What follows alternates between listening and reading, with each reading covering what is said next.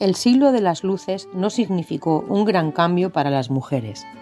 En Murcia, las desigualdades se vieron intensificadas por los edictos del obispo Belluga, quien, si bien es merecidamente célebre por su liderazgo e influencia en nuestra ciudad, también se empleó en la creación de normas férreas para prevenir la corrupción de las costumbres, en aspectos como la vestimenta de las mujeres, los bailes o incluso la tarea de lavar la ropa, en la cual pensaba que había lugar a la tentación. En esta vitrina vemos una copia del boceto para el monumento a Belluga, ubicado en la Glorieta, y obra de Juan González Moreno.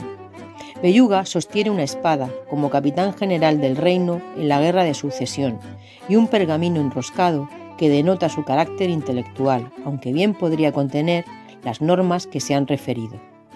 Siguiente parada en el punto 13.